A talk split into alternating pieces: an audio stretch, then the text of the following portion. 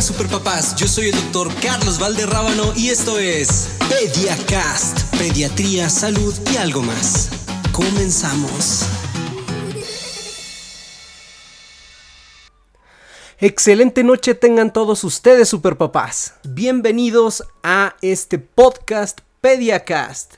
Yo soy Carlos Valderrábano, soy pediatra, neumólogo y el día de hoy 10 de mayo en primer lugar quiero hacer una extensa y muy cálida felicitación a todas las mamás en su día, a todas aquellas mujeres que se han encargado de primero que nada darnos la vida, darnos el amor que todas las mamás nos brindan, en especial a mi mamá, la doctora Lilia Valderrábano.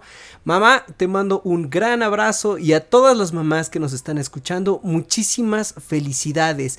Y hoy que es un día tan especial para todos nosotros, un día en el cual recordamos a esa persona que nos trajo al mundo, también me emociona porque estrenamos nuestro primer episodio de este podcast. Y bueno, primero que nada, ¿por qué hacer un podcast acerca de, de, niños? ¿Por qué hacer un podcast acerca de pediatría, salud? Pues bueno, primero que nada, esta idea nace de que mucha de la información que vamos a estar manejando o que vamos a estar platicando en todos estos episodios es información que generalmente no se, no se dice durante una consulta pediátrica. ¿Por qué? Porque a veces nos enfocamos demasiado en que el, el, crecimiento de tu pequeño vaya bien, en que su salud se encuentre correcta, pero hay algunos detalles que se van omitiendo debido a que tal vez por falta de tiempo, a veces porque nos enfocamos en una cosa, simplemente en una enfermedad o en mejorar las condiciones de tu pequeño.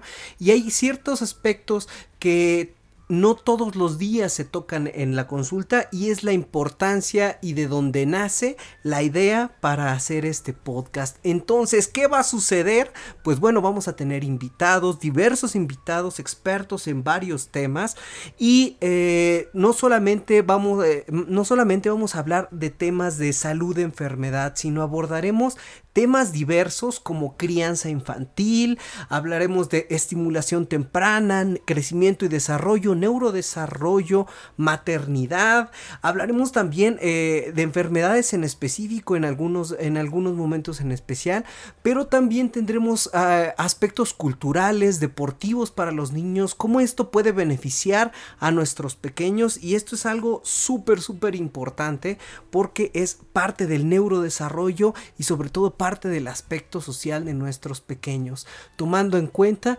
que la salud no solamente se, se, basa en esa salud física que tenemos, sino somos seres biopsicosociales, nuestra salud biológica, pero también nuestra salud psicológica y social es una parte muy importante y en nuestros niños va a ser fundamental. Otro de los aspectos importantes que quiero que resaltar en este podcast es que también ustedes tengan la perspectiva no solamente del pediatra y de los diferentes especialistas como, como pediatras, como profesionales, sino que también eh, compartamos experiencias, hablemos eh, el punto de vista del crecimiento, desarrollo, de la salud de un niño, pero vista desde el lado del pediatra, que esa relación médico-paciente que generalmente se, se platica, que sea al revés, vamos a, poner la perspectiva de la, de la relación paciente-médico, ¿qué se siente cuando tú, cuando uno, eh, cuando todos los días ves a un pequeñito que tal vez, no sé, eh, la consulta anterior no tenía un buen peso y ahora ya lo recuperó, o tú vas viendo mes con mes, cada tres meses, cada seis meses, dependiendo de la situación en la que te encuentres, cómo va creciendo tu pacientito y aquellos niños que tienen algún tipo de enfermedad, vas viendo cómo van eh, eh, recuperándose, cómo van mejorando, entonces me interesa mucho que ustedes, papás, conozcan ese punto de vista, conozcan esa forma de, de, ver la la pediatría de nosotros.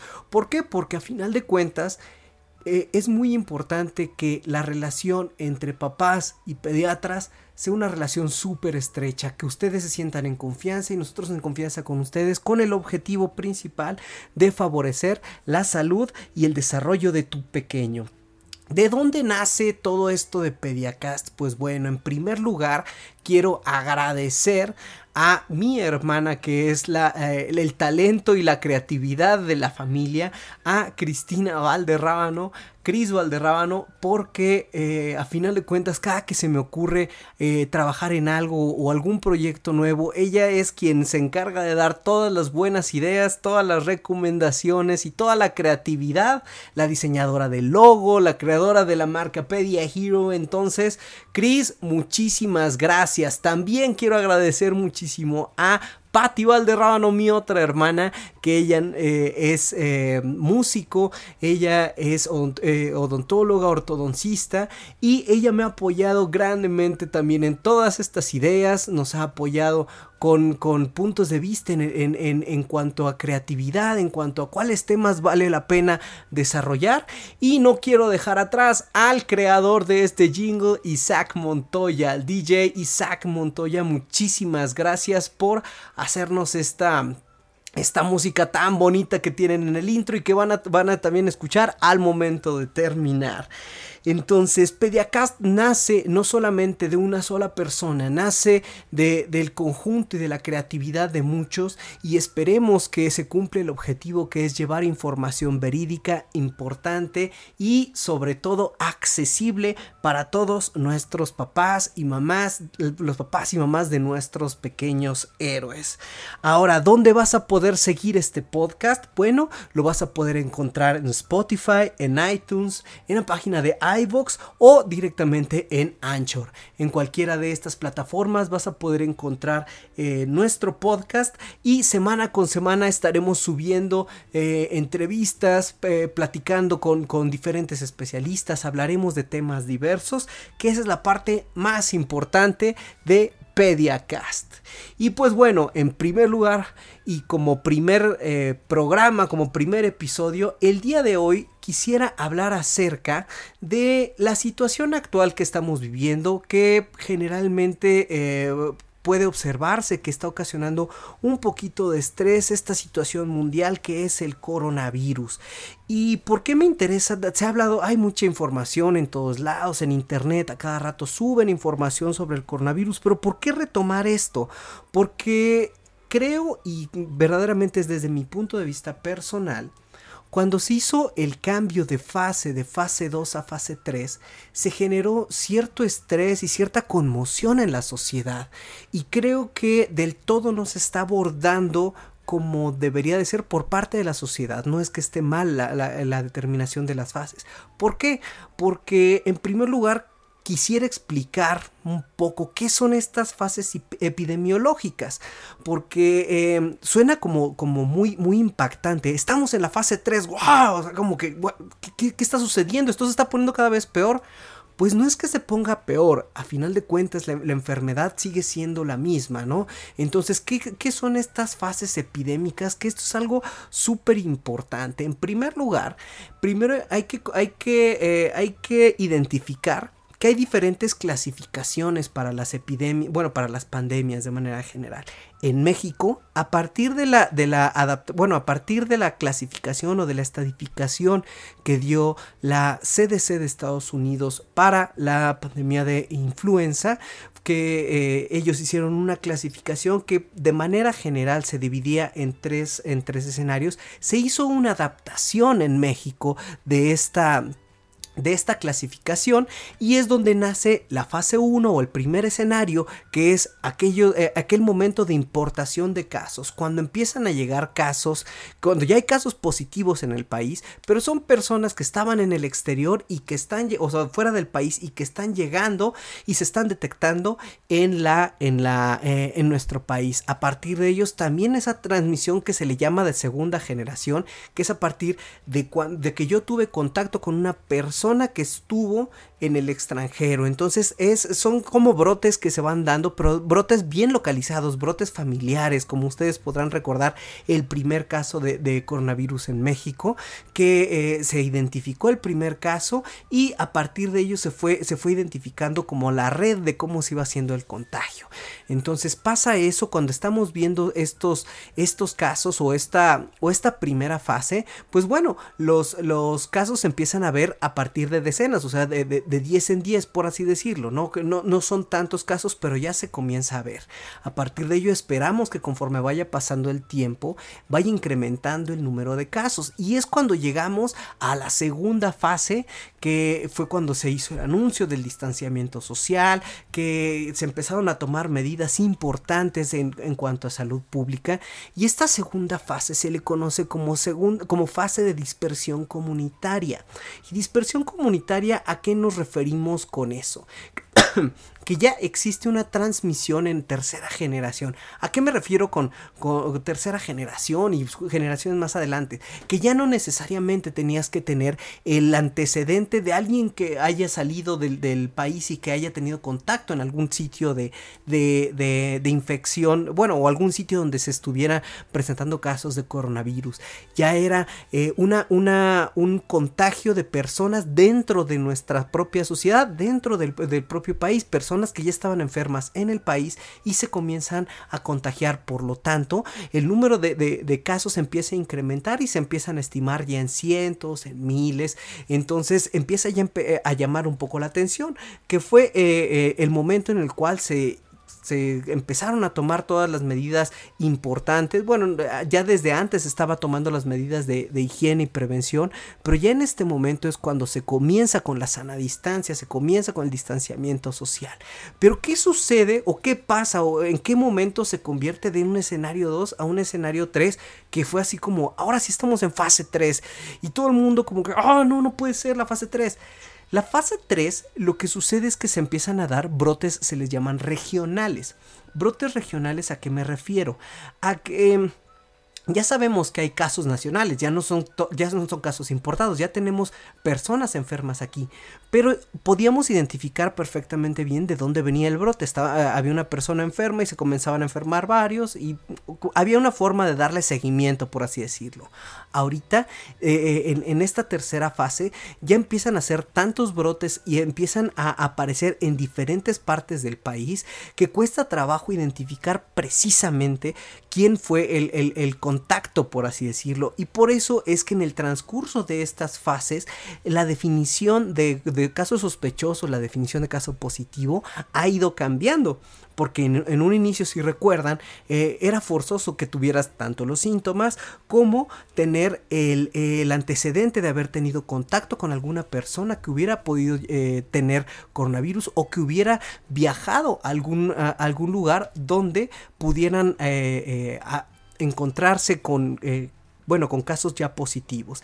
Entonces, ya eh, actualmente ya solamente con los síntomas se considera un caso sospechoso y eso es lo que ha ido, lo que se ha ido em, cambiando. Entonces, inicialmente tenemos una transmisión como localizada en, una segunda fase, en la fase 2, eh, y actualmente ya se empieza a amplificar ¿ok? Ya no podemos identificar. ¿Y eso qué significa? ¿O por qué es tan importante eso? No es tanto import o sea, la, importancia va más allá de que la enfermedad se vuelva más grave. No, no, no. La enfermedad es exactamente la misma desde el inicio hasta ahorita. El problema es que en esta fase de amplificación, en esta fase en la cual empiezan a incrementar exponencialmente el número de, casos positivos, bueno, como sabemos, el coronavirus nos puede dar desde una gripa común, ¿sale? Hasta una enfermedad respiratoria muy grave. La mayor parte de las personas que vayan a tener o que lleguemos a tener coronavirus en caso de que me llegara a dar a mí también. Entonces la mayor parte de las personas, estoy hablando un estimado del 80% de las personas, vamos, a, cursar con casos leves. con síntomas leves. Ahorita hablaremos un poquitín de los síntomas. Eh, una pequeña proporción de las personas van a ser síntomas un poco más graves. Entonces, ¿dónde viene todo ese problema? ¿Dónde viene toda la, la situación importante? Bueno, que conforme el, el, 20, el 80% de 10, pues son 8 y el 20% de 10, pues son 2. Entonces, si habían 10 personas enfermas, solamente van a, haber dos personas que tal vez requieran un tratamiento un poco más especializado, no solamente el aislamiento en casa. Pero ¿qué pasa si ya no son dos? Si, si ya no son 10, si ya son 100 o si ya son 1000? O si ya son 10 mil, ya son 100 mil, el número de personas que requieren una atención hospitalaria va incrementando exponencialmente, que es esa famosa curva y de lo que se habla, del aplanamiento de la curva. Sí, lo importante en, este, esta situación y lo importante en las epidemias es que, no, que el sistema de salud no se sature para que se tenga la capacidad de poder atender a todas aquellas personas que lo van a necesitar. En este caso, conforme va incrementando el número de casos, va incrementando la necesidad de atención hospitalaria y por lo tanto podemos llegar a saturar el sistema de salud y volverlo hasta cierto punto ineficiente. Entonces, esa es la importancia y por eso es que en esta tercera fase, una de las partes, de las cosas más importantes es mantenernos en casa con el distanciamiento social se ha visto en otros países que es una de las medidas que más ha ayudado para disminuir el número de casos y no, no, es tanto el problema el número de casos, sino que todos estos casos se están presentando demasiado rápido, están creciendo demasiado rápido. Entonces debemos disminuir esa velocidad de contagio para que le demos chance a nuestro sistema de salud, tanto público como, como privado, para poder responder ante eso. Y bueno, dejando atrás lo que es esta epidemia, o, más bien a, la descripción de una epidemia, y regresando un poquitín a las generalidades del coronavirus, como ya muchas, en muchos lugares hemos escuchado, el coronavirus es una... no es, un, no es algo nuevo, pues. Es eh, coronavirus, digamos, pensemos en que es un apellido son una familia de virus que ya desde hace muchos años existen y que, bueno, se presentan tanto en animales como en seres humanos. ¿Cuál es el detalle ahorita? Que el coronavirus que se está presentando actualmente es un virus nuevo, ¿Sale? Es un primo nuevo que nunca se había identificado en los seres humanos y por lo tanto desconocemos eh, tanto su comportamiento y nuestro sistema de defensa lo desconoce, por lo tanto es que digamos que lo agarran como, nos agarra como mal parados, por así decirlo. Ese es el, el, detalle. ¿Y cómo fue que se empezó a, encontrar este virus o cómo se descubrió esto? Ah, bueno, pues en Wuhan, eh, si ustedes recuerdan en Wuhan, eh, en China, el, el año pasado, a finales del año pasado, en diciembre, comienzan a presentarse casos de personas que tenían enfermedad respiratoria esta enfermedad respiratoria empezó a progresar un poco rápido y, varias de estas, algunas de estas personas requirieron tratamiento en unidades de cuidados intensivos e incluso desafortunadamente algunas otras personas fallecieron. Entonces, ¿qué es lo que se tiene que hacer en ese momento? Investigar qué está sucediendo. En ese momento se echa mano de la investigación y se aísla y se, bueno, se, se busca, digamos que el nombre de este nuevo coronavirus y se encuentra que hay un nuevo virus. Se manda la notificación al resto del mundo para empezar a tomar medidas de prevención.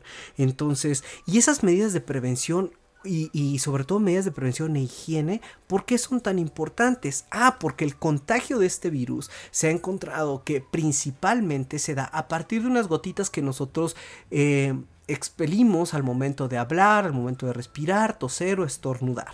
el, virus no es lo más o sea, se puede volatilizar, por así decirlo, sí puede volar, pero no es la forma principal de contagio, ¿no? La forma en la cual va a llegar a mí me puede ocasionar una enfermedad, no. La forma en la que me puede ocasionar la enfermedad es que alguna de esas gotitas llegue a una superficie, eh, yo toque esa superficie, yo con mis manos contaminadas con el virus me toque la nariz, la cara, eh, los ojos, la boca y a partir de eso introduzca al virus a mí. Entonces esa es la parte importante. Por eso dentro de las medidas de, prevención y de las medidas más importantes se encuentra la higiene de manos que ya históricamente ha sido una de las medidas y sin, bueno, no una, la medida más eficiente y la medida que, que, más vidas ha salvado en, en, toda la historia de la humanidad. Entonces también en coronavirus se ha encontrado que es de gran importancia el, lavado constantemente de manos y que sea un lavado correcto. Recuerden, puede ser con agua y con jabón o podemos utilizar alcohol gel de por lo menos 60-70% de, de alcohol. El, lavado de manos por lo menos debe de durar 20 segundos, de 20 segundos en adelante es la forma ideal de lavarse las manos y em, es muy importante abarcar todas las partes de la mano, que no, que, no quede, no solamente frotar las, las, palmas de las manos, no lavar, bueno, eh, frotar bien el dorso, entre los dedos, el dedo pulgar, las uñas, incluso lavarnos hasta las muñecas es como lo más ideal. Otra de las medidas que se recomienda es eh, el, eh, en caso de que yo vaya a estornudar o toser, cubrir mi cara utilizando el ángulo de mi brazo, ¿sale? Pero esta medida no funciona absolutamente de nada, sino después de ello me hago el aseo de manos. Entonces el lavado de manos siempre va acompañado de todo. Después vino una otra, otra de las medidas que, que me llamó mucho la atención, porque en un inicio la Organización Mundial de la Salud recomendaba que el uso de cubrebocas solamente se utilizara en personas que se encontraban enfermas o personas que fueran a cuidar a personas enfermas.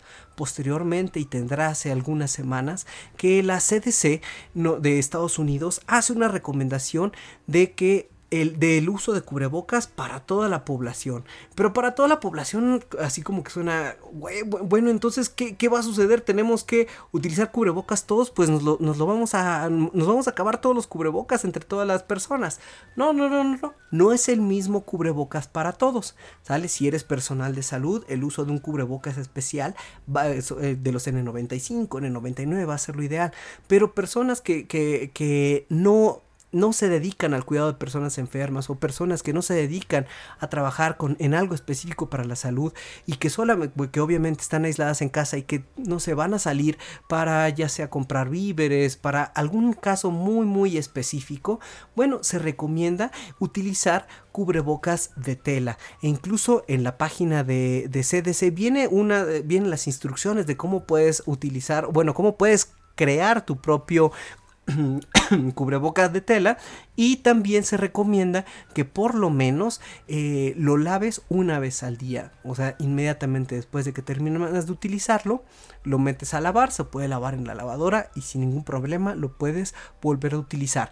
Y para qué sirve esta medida dado que las gotitas son lo que, o sea, no es para evitar que yo respire el virus, por así decirlo, sino el uso del cubrebocas, si yo van a ver algunas personas y ya ahora en esta fase 3 se empiezan a presentar personas que no van a tener ningún síntoma, pero que tienen el coronavirus en su cuerpo. Entonces son personas potencialmente contagiosas.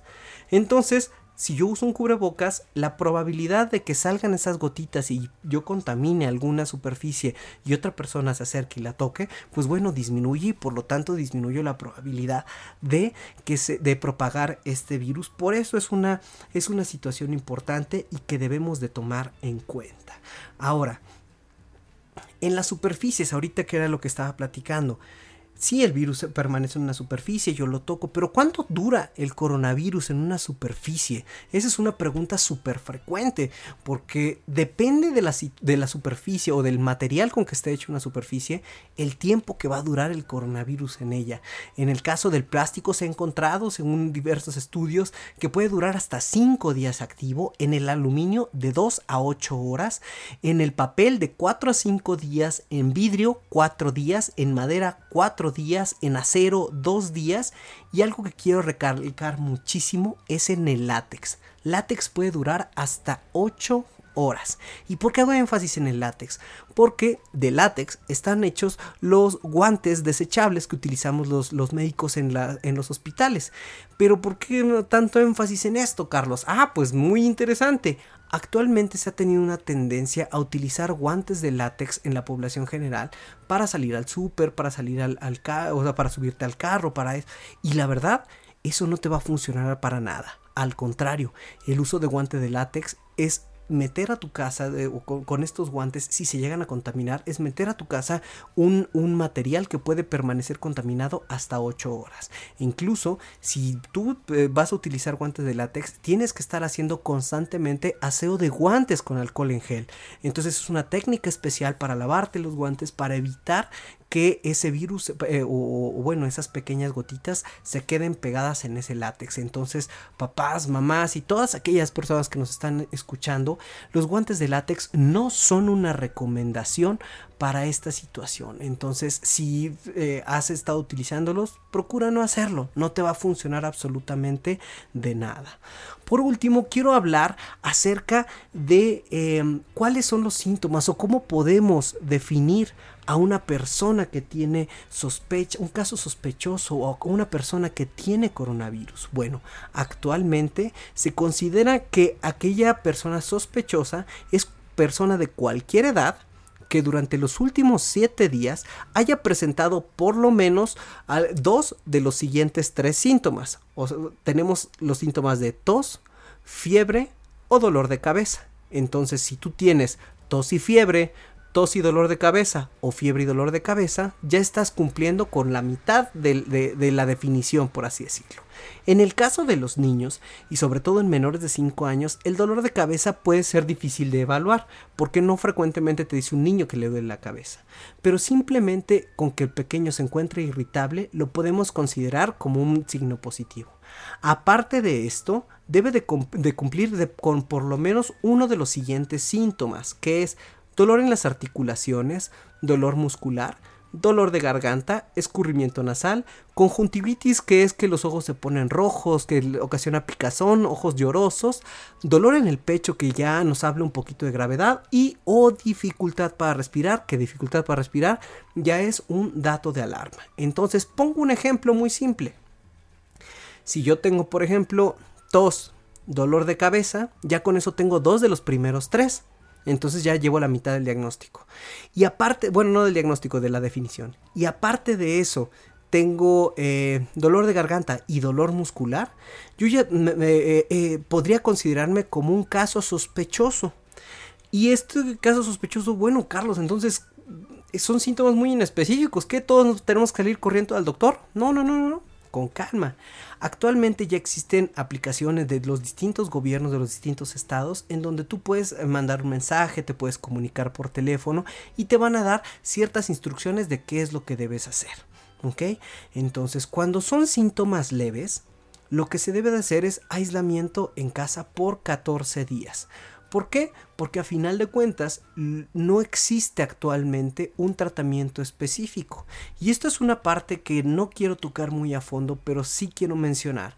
Se ha hablado de la cloroquina, del plaquenil, se ha hablado de la ivermectina, se han hablado de vitaminas, de antibióticos, de muchísimas cosas pero actualmente no existe ningún tratamiento específico, por lo cual, superpapás, yo no les recomiendo para nada que si tú tienes síntomas sospechosos o incluso llegaras a hacerte una prueba y te sale positiva, no inicies tratamiento con absolutamente nada. El tratamiento se está aislando o lo estamos recomendando para personas que, eh, están en, momentos graves y aún así no se sabe si, con exactitud si van a tener una respuesta adecuada al, tratamiento. Entonces, papás, mamás, la mayor parte de nosotros vamos a tener síntomas leves, ¿ok? Como si fuera un resfriado, un resfriado un poquito fuerte. ¿Y qué es lo que se va a hacer? Pues simplemente el aislamiento en casa. ¿Por qué también quiero mencionar esto? Porque no es estrictamente necesario, bueno, eh, aterrizándolo al contexto de nuestro país, ¿no? En nuestro país no tenemos ah, la disposición de, un número eh, grande de, de, pruebas para coronavirus. En otros países, por ejemplo en Corea del Sur, pues sí, se hicieron miles y miles y miles de pruebas y se ha encontrado que ese es un método grandioso para poder controlar esta, esta epidemia que incluso eh, Corea nos pone un gran ejemplo. Ellos desde un inicio aplanaron muy muy muy bien la curva. Digo, se va a extender muy probablemente, pero actualmente su economía está bastante activa, tiene muchas cosas importantes. Pero eso estamos hablando como en una situación ideal aterrizando a la situación nacional, a nuestra realidad, que es con lo que debemos de trabajar actualmente no tenemos una o no se dispone de una cantidad suficiente de, pruebas como para hacerle pruebas a todos. Entonces, ¿qué es lo que se está o qué es lo que recomienda el, eh, eh, la Secretaría de Salud, bueno, aquellas personas que se, que se vayan a internar o que, requieren una atención hospitalaria, sí hay que realizarles la prueba. A las personas que solamente eh, llegáramos a tener síntomas leves, eh, después de revisarte, a final de cuentas esto no va a modificar el tratamiento. ¿A qué me refiero? Si yo tengo síntomas leves, así como una gripa, y me hacen una prueba y me sale positiva, ¿qué me va a decir mi doctor? Pues tienes síntomas leves, entonces te tienes que ir a tu casa a aislar durante 14 días y después vas a regresar a revisión. Ok. Escenario 2. Me hacen la prueba y me sale negativa. ¿Qué me va a decir mi doctor? Mira, a pesar de que la prueba es negativa, tú tienes síntomas leves, entonces te tienes que aislar 14 días y en 14 días nos volvemos a ver. Ok. Escenario 3. Mismos síntomas leves, voy al doctor y me dice, no te vamos a hacer la prueba Simplemente te vas a aislar 14 días y en 14 días nos vemos otra vez. Si se dan cuenta, la prueba para los, para los casos leves no hace la diferencia en el tratamiento. Entonces, esa es la, la, estrategia que se está llevando en el país. No es una estrategia que esté mal, simplemente es la estrategia que tenemos para nuestra realidad. ¿Y eh, por qué quiero, hago mención a esto? Porque también se eh, he notado cierto pánico por las pruebas. Ya, que me hagan la prueba y que le hagan a ti, a ti, a ti. O sea, sí, sí es necesario necesario, sí es importante y sería ideal hacerle pruebas a todo el mundo. Sería una, un gran avance en la salud pública de México, pero no es nuestra realidad. Entonces, en nuestro contexto real, no es lo que vamos a estar, no es lo que estamos haciendo, ni lo que vamos, ni lo que se va a estar haciendo a futuro. Entonces, eh, papás, mamás, eh, tomemos en cuenta y hagamos equipo con todos. Si tu médico te dice no necesitas la prueba, solamente necesitas aislamiento, sigue la indicación y va a estar con eso más que suficiente. Por último, papás, ¿Qué va a suceder o qué es lo, que sucede después de que yo tengo coronavirus? Bueno, actualmente, eh, como les comentaba, es un virus nuevo. No se sabe con certeza qué es lo que, qué es lo que pasa después. Eh, de, con la experiencia que se ha tenido de otros países, aquellos que tienen síntomas leves aparentemente tienen una recuperación eh, a regresar a, su vida normal, que eso es algo muy bueno. Conforme más grave se pone la situación, pues bueno, se han encontrado que pueden llegar a tener ciertas secuelas respiratorias, pueden llegar incluso a, a, ver personas que estuvieron hospitalizadas, requirieron que les eh, pusieran un ventilador, un, un, aparatito para poder respirar, y puede ser que esas personas se vayan a casa utilizando oxígeno durante algún tiempo. Eso es algo bastante importante porque eh, esto, la, eh, las, las enfermedades respiratorias y específicamente los virus respiratorios son bastante traviesos en, en, los pulmones de las personas y pueden dejar cierto daño cierta inflamación crónica que específicamente en este coronavirus apenas estamos em, eh, estudiando, estamos descubriendo y a partir de ello serán las medidas de terapia y rehabilitación o las medidas de soporte que se van a tener que dar posterior a ello. Por último y ya para concluir con este tema, lo que más me han preguntado recientemente. ¿Por qué a los niños no les da? No es que no les dé, ¿ok? Afortunadamente y gracias a Dios, este bicho coronavirus bien travieso en nuestros pequeños ha demostrado que no está dando síntomas tan graves. No significa que no pueden haber niños con una enfermedad grave, no, no, no, no si es posible, y muy probablemente muchos niños se vayan a contagiar, pero tal vez la mayor parte de ellos, uno ni siquiera nos demos cuenta de que, de que tuvieron coronavirus, otra eh, van a tener como una gripa que va a ser la mayor parte de ellos, y muy poquititos, muy, muy, muy poquititos van a requerir atención hospitalaria. Pero el detalle es que los niños se ha encontrado que el periodo de contagiosidad es muy alto y la carga viral, o sea, la cantidad de bichos que tienen es muy alta. Entonces son altamente contagiosos los niños. Esa es una parte muy importante. ¿Por qué? Porque eh, el aislamiento social no solamente debe de ser para nosotros los adultos, debe de ser para todos. Entonces yo sé que tal vez tu pequeño ya está muy desesperado de estar en casa y tienes un parque enfrente y dices, ¿sabes qué? Pues lo voy a llevar un ratito al parque al fin que no hay nadie, no hay otros niños, que se suba a la resbaladilla y que juegue un rato. Recuerda que esas zonas son o, esos juegos son lugares donde tal vez hubo, contacto de otros niños y puede haber transmisión del virus. Y no solamente eso, eh, tal vez tu pequeño no presente síntomas, pero si lleva el virus y contagia a algún adulto, algún adulto mayor, algún abuelito, algún familiar o algún vecino que sea susceptible, que sea más susceptible, puede, puede, puede desencadenar un problema mayor, sobre todo para estas personas que son, que son eh, más propensas a, a, desarrollar enfermedades graves, que en estos vamos a encontrar personas con diabetes, personas mayores de 60 años, con obesidad, con enfermedades que mm, pueden comprometer el sistema de defensas, eh, aquellas personas que se encuentran en tratamiento por, eh, con quimioterapia o con algún tratamiento en especial que pueda alterar el sistema de defensas o incluso también personas que tenemos enfermedades respiratorias crónicas, en mi caso yo tengo asma, o personas que, tienen, que llegan a tener, eh, por ejemplo, enfermedad pulmonar obstructiva crónica llamada EPOC, que antes era, bueno, antes se le conocía más por el enfisema. Entonces, esto no significa que yo que tengo asma me voy a enfermar más, ¿no? O sea, tengo el mismo riesgo. de enfermarme que el resto de la población. Simplemente si yo me llego a enfermar, las probabilidades de que sea una enfermedad un poquito más grave y que las probabilidades de que la enfermedad sea o que mi, mi, tratamiento requiera un manejo hospitalario, pues es mayor que el resto de la población. Por eso es muy importante que nos cuidemos, que nos mantengamos en casa. Aquellos que usamos medicamentos, por ejemplo, medicamentos inhalados como nuestros aerosoles, este, los medicamentos para controlar nuestro asma, no los suspendas. Y si comienzas a tener síntomas, yo creo que ahorita si no, la, si todos, por lo menos la mayoría de todos los, médicos, los pediatras, eh, los especialistas pediátricos que estamos eh, en, México y en muchas partes del mundo, eh, tal vez no estamos trabajando de manera presencial, pero estamos dando asesorías online. Entonces, si tú tienes acceso a, a, a, una asesoría online y tienes síntomas, comunícate con tu pediatra, con tu neumólogo, con tu médico de confianza para que eh, puedas comentarle y él te dé la recomendación ideal de lo que tú vas a necesitar en ese preciso instante. Como conclusión, papás, manténganse todos en casa. Esta es la única medida con la cual le vamos a ganar la batalla a este travieso bicho que nos está haciendo tantos estragos en el país.